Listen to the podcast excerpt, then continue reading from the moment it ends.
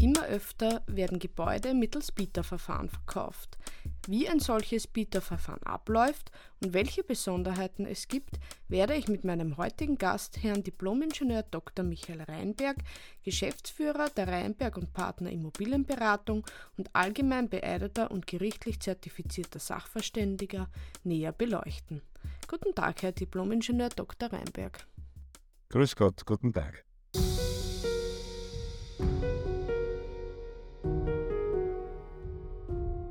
Schon gehört? Jurio, iJurio ist jetzt Teil des Linde Verlags. Die hochsichere Lösung für komfortable und effiziente digitale Zusammenarbeit. www.jurio.com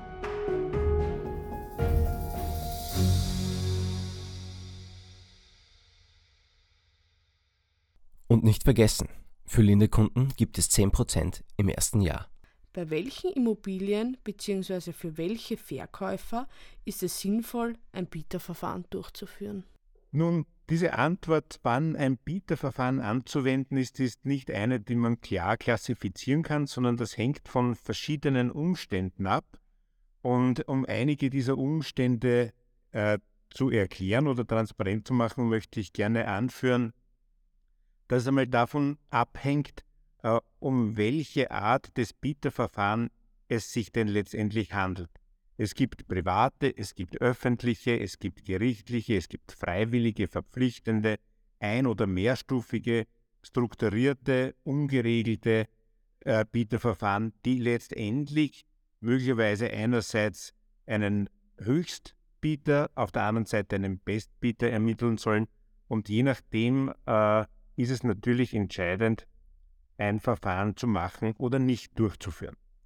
Letztendlich äh, liegt es darin, dass äh, bei diesen Verfahren klar gemacht werden muss, um welche Liegenschaften es sich denn letztendlich handelt, was ist denn das zugrunde liegende Asset, um dann zu beurteilen, äh, ob ein Verfahren Sinn macht oder nicht. Und das Zweite, viel Wesentlichere ist, ist das gewisse Maß an Transparenz und Nachvollziehbarkeit, das ein Bieterverfahren liefern kann, erforderlich. Um Ihnen ein Beispiel zu geben, sind Sie Eigentümerin einer Liegenschaft, wo Sie 100% Eigentum am Asset halten, dann wird es vielleicht nicht erforderlich sein, ein Bieterverfahren zu machen. Sind Sie jedoch Verantwortliche, die für Dritte oder fremde Vermögenswerte transaktioniert oder abwickelt, dann wird es erforderlich sein, dass sie das entsprechende Maß an Transparenz zeigen und das kann sehr gut durch ein Bieterverfahren ermöglicht werden. Also es hängt schon ein wenig davon ab, was die Hintergründe sind, im Prinzip aber per se natürlich für jede Liegenschaft. Welche Vorteile, abgesehen von der hohen Transparenz, bietet das Bieterverfahren gegenüber dem gewöhnlichen Immobilienverkauf? Wir haben jetzt natürlich äh, in der Frage schon uns auf die Vorteile konzentriert und äh, wie bei allen Themen, wo es Licht gibt, gibt es auch Schatten, aber wir wollen uns äh, jetzt auf die Vorteile konzentrieren. Das wesentliche Kriterium dabei ist, dass es für Dritte nachvollziehbar ist, dass es mehr oder weniger einen geregelten Prozessablauf gibt, der schon bei Prozessbeginn oder sogar schon vor Beginn des Prozesses klar steht und somit eine externe oder auch interne Beeinflussung des Verfahrens, um es zugunsten von A oder B zu richten, nicht gegeben ist. Das heißt, ein transparentes Marktgeschehen im Abwicklungsprozess kann dadurch gewährleistet werden und das ist einer der Hauptgründe für dieses Verfahren. Wie läuft ein solches Bieterverfahren nun konkret ab? Zum konkreten Ablauf eines Bieterverfahrens kann man unterschiedlich breite Themenbereiche aufstellen. Das heißt, man kann beispielsweise ein einstufiges oder ein mehrstufiges Bieterverfahren durchführen, das je nachdem, wie das Asset gestaltet ist, es auch erforderlich macht, unterschiedliche Prozesse in Schritte aufzuteilen. Aber gehen wir mal von einem üblichen Prozess aus, der vielleicht sogar ein zweistufiges Verfahren in sich trägt und wenn ich das Ihnen erläutern darf. Grundsätzlich besteht am Verfahren selbst zuerst einmal die ganze Vorbereitung äh, als Thema Nummer eins an. Es geht einmal darum, einerseits eine Willensbildung zu finden und einmal zu prüfen, ob es denn überhaupt sinnvoll ist. Es sollen dann auch für den gesamten Prozess alle Projektpartner gesucht werden, die Ziele festgelegt werden, unter anderem das Ziel, äh, welche, welches Ergebnis soll denn äh, erzielt werden oder welcher Wert soll denn erzielbar gemacht werden. Dazu bedarf es natürlich auch einer Wertermittlung und verschiedener Analysetätigkeiten wie Standort, Markt, Gebäude, Miet äh, oder Wettbewerbsanalysen, um dann nach Konkretisierung des Verkaufsgegenstandes, ist es das Inventar inklusiv, ist es nicht inklusive, möchte man die Gesamtlingschaft oder Teilflächen rückbehalten, gibt es besondere Auflagen, dass man selbst noch Bestandsflächen nutzen möchte etc. Wenn man das alles konkretisiert hat, in die Richtung geht, vorbereitend ein Exposé zu erstellen mit den Kerndaten, um die Zielgruppe anzusprechen. Aufgrund der durchgeführten Analysen ergibt sich dann auch automatisch die Zielgruppe, die dann letztendlich im zweiten Schritt angesprochen werden soll. Jetzt sind wir eigentlich schon beim, beim zweiten Schritt, wie sprechen wir unsere Kunden an, mehr oder weniger den, den Ablauf der Information an die präsumtiven Käufer zu stellen. Und das ist ein großer Schlüssel, weil hier muss man ja schon wissen, an welche Zielgruppe man sich richtet, um zu wissen, welche Marketingmaßnahmen unter Anführungszeichen gesetzt werden müssen, um diese zu erreichen. Äh, in Hinsicht auf die Medien, mit denen man diese Information transportiert, als auch im Hinblick auf den zeitlichen Rahmen. Und natürlich ist das alles mit einem gewissen Aufwand verbunden. Also wenn wir diese Zielgruppe gefunden haben, dann geht es um die Ansprache dieser Zielgruppe und diese auch mit entsprechend Informationen zu versehen, häufig in Form eines Exposé. Und dieses Exposé soll letztendlich möglichst viele Marktteilnehmer dazu bewegen, an diesem Verkaufsprozess teilzunehmen und Interesse zu wecken. Im weiteren Schritt äh, geht es darum, äh, den Marktteilnehmern oder den Interessierten, den Bietern, so viel Information mit auf den Weg zu geben, um jetzt nicht alle Informationen öffentlich ersichtlich zu machen, was ja häufig aus Datenschutzgründen, aber auch aus anderen Gründen nicht bevorzugt wird, aber gerade doch so viel, dass sie imstande sind, ihr Interesse zu bekunden und zumindest ein indikatives, mehr oder weniger unverbindliches Offert zu legen und somit in einem engeren Kreis aufgenommen zu werden, mit welchem man dann letztendlich eine genauere Prüfung in einem Prozess einer Due Diligence geht. Das heißt, in diesem Schritt gibt es eine Präselektion von den Interessenten, die wirklich ihr Interesse zeigen und die nach ihrer Prüfung der übermittelten Unterlagen sagen können, ob das für sie äh, interessant ist, dieses Investment oder nicht. Und mit diesem Kreis geht man dann in den nächsten Schritt, das Ganze verbunden mit entsprechenden Vertraulichkeitserklärungen und äh, Datenzugriffsmöglichkeiten und einem Prozess, wie diese Daten natürlich auch ersichtlich gemacht, aber dann dennoch geschützt sind etc. All diese Abwicklungstechniken äh, beinhalten dann eigentlich alles, was Sie im Datenraum finden, ob das ein virtueller oder ein körperlicher ist, ist äh, dem ja vollkommen unvoreingenommen. Im Zuge dieser genaueren Prüfung äh, werden dann die Bieter aufgefordert, ihr Angebot zu konkretisieren und in eine verbindliche Stufe zu gehen. Äh, und diese verbindliche Stufe sieht ja auch schon einen in der Regel sehr starken oder klaren Rahmen vor. Häufig ist ja auch schon vorgegeben, wie denn beispielsweise der Kaufvertrag auszusehen hat, wie die Fristen auszusehen haben, wie möglicherweise Sicherheiten darzustellen sind, die die Bieter zu geben haben, um nachweisen zu können, dass sie nicht nur Interesse haben, sondern auch in der wirtschaftlichen Situation sind, äh, diesen Prozess als Käuferin abschließen zu können.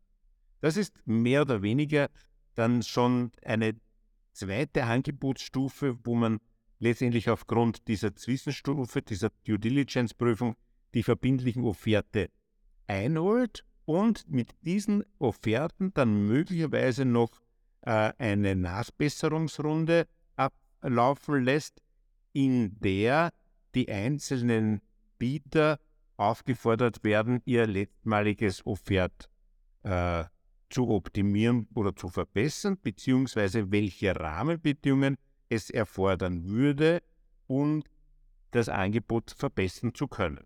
Das heißt, häufig werden die Bieterinnen auch eingeladen dazu, äh, das schon vorgesehene Korsett äh, zu hinterfragen, ob es nicht äh, aufgrund der gesetzten Rahmenbedingungen Einschränkungen gibt, die es ihnen nicht möglich macht, mehr zu bieten. Und dann gibt es im Prozessablauf Stufen, die das möglicherweise dann für alle wieder, für alle Bieter auf einer Gleichstellung in ihre Offerte mit einbeziehen lässt.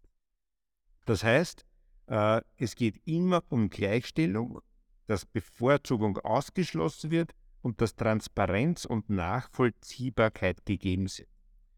Letztendlich kommt es dann zu den Schlussverhandlungen und auch zur Vergabe per se. Äh, die Angebote werden dann in der Regel noch einmal geprüft. Häufig werden die Zweit- und Drittbieter noch in die Verpflichtung genommen, sollte der Erstbieter ausscheiden. Und dann kommt es zum, zum Signing und letztendlich zum Closing. Und nach dem Closing, das heißt nach der Eigentumsübertragung, gibt es noch ein gewisses Maß der Nachbetreuung. Äh, so könnte man einen Prozess gestalten, der jetzt nicht ganz der einfache ist, äh, der jetzt nicht die kürzeste Variante darstellt, der auch nicht der komplexeste ist, aber es ist natürlich immer in Bezug auf das zu verkaufende Objekt zu betrachten. Sie haben bereits angesprochen, dass in einem zweiten Schritt oft verbindliche Angebote abgegeben werden. Ist hier trotzdem ein Rücktritt möglich und welche Arten von Sicherstellungen sind bei diesen Geboten möglich? Äh, in der Regel ist es so, dass natürlich die Bieter versuchen, möglichst lange unverbindlich zu bleiben und die Verkäuferin oder die Leiterinnen dieses Verfahrens versuchen, die Bieterinnen möglichst rasch in die Verpflichtung zu bekommen. Äh, die Verpflichtung äh, einerseits ist natürlich geprägt in ihrer Beurteilung von zwei wesentlichen Komponenten. Von der Willigkeit und von der Fähigkeit der Bieterinnen, das letztendlich dann auch wirklich abzuschließen. Äh, und um das zu prüfen, ist auf der einen Seite die Willigkeit häufig im rechtlichen Korsett schon innerhalb des, der einzelnen Prozesse vorgegeben. Das heißt, da kann man relativ schlecht raus. Auf der anderen Seite die Willigkeit, vorwiegend auch die finanzielle äh, Möglichkeit, wird dahingehend versucht äh, zu, abzusichern, dass eben entsprechende Bankgarantien oder Referenzen oder ähnliches vorzuweisen sind. Äh, selbst äh, bei neu gegründeten Zweckgesellschaften, äh, die ja in der Regel über nichts weiteres als ein Stammkapital aufweisen, äh, ist es erforderlich, dass dann halt die Struktur, sei es in Finanzierungszusagen äh, von den Banken oder mehr oder weniger verpflichtenden äh, Schreiben, die absichern, dass beim Fall eines Zuschlages dieser auch abgewickelt werden muss. Was natürlich äh, zur Folge hat, dass die Bieter sehr genau prüfen, daher ein großes Augenmerk auf den Due Diligence-Prozess legen. Nehmen wir nun an, das Bieterverfahren ist soweit gut über die Bühne gegangen. Muss jetzt im Anschluss die Verkäuferin nach Ende der Bietfrist an den Höchstbietenden verkaufen oder kann sie frei wählen? Äh, das ist wieder ein klassischer Fall für kommt darauf an, äh, je nachdem, wie das Verfahren in seiner Struktur ursprünglich angedacht war. In vielen Fällen ist es so, dass äh, im Zuge des Vergabeprozesses es am Ende nicht zu einer Vergabe kommen muss. Denn häufig ist es so, dass er in diesen Bieterprozessen irgendwo dokumentiert oder auch nicht dokumentiert zumindest ein Mindestverkaufserlös angedacht ist. Häufig ist dieser schon äh, äh, im Zuge eines Wertes beim ersten indikativen Angebot äh, zu bestätigen, aber häufig äh, gibt es auch die Situation, dass gewisse Vorstellungen erzielt werden sollen und wenn diese nicht erzielt werden, äh, dann muss es auch nicht an den Höchstbieter zu einer Vergabe kommen. Das zeigt sich auch äh, in verschiedenen Bereichen, weil stellen Sie sich vor, es würde möglicherweise zu einer Preisabsprache unterhalb der Bieterinnen kommen, dann wäre natürlich der ganze Prozess blockiert und äh, die äh, verkaufende Partei würde wirtschaftliche Nachteile äh, ihren Auswirkungen in Kauf nehmen müssen. Und um das zu verhindern, ist es häufig auch so, dass es kein Muss ist. Es ist natürlich auch die Frage, was hat denn die Bieterstruktur von Anfang an für ein Ziel gesetzt? Noch einmal, beispielsweise ist es an den Bestbieter oder an den Billigstbieter äh, zu vergeben oder an den Höchstbieter, je nachdem, in welchem Prozessverlauf man äh, sich befindet oder wie die Vorgabe des Verfahrens ist, ist aber jedenfalls schon Beginn des Verfahrens klar, es ist am Ende eine Verpflichtung oder eine Option, eine Möglichkeit. Das steht schon in der Regel bei Beginn fest. Zusammenfassend lässt sich sagen, dass ein Bieterverfahren sehr unterschiedlich ausgestaltet sein kann. Wesentlicher Faktor ist aber immer eine hohe Transparenz im Verfahren. Hiermit bedanke ich mich ganz herzlich bei Herrn Diplomingenieur Dr. Reinberg für den Überblick über den Verkauf mittels Bieterverfahren. Vielen Dank. Herzlichen Dank, viel Erfolg. Damit verabschieden wir uns auch von unseren Zuhörerinnen und Zuhörern. Bis zum nächsten Mal bei Am Punkt.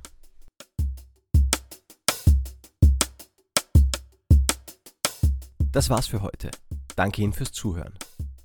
Um keine Folge von Am Punkt zu verpassen, abonnieren Sie uns auf Apple Podcasts, Spotify oder bei einem Podcast-Service Ihres Vertrauens. Bitte bewerten Sie uns auf diesem Wege auch gleich am besten mit 5 Sternen. Bis zum nächsten Mal bei Am Punkt, dem Podcast des Linde Verlags.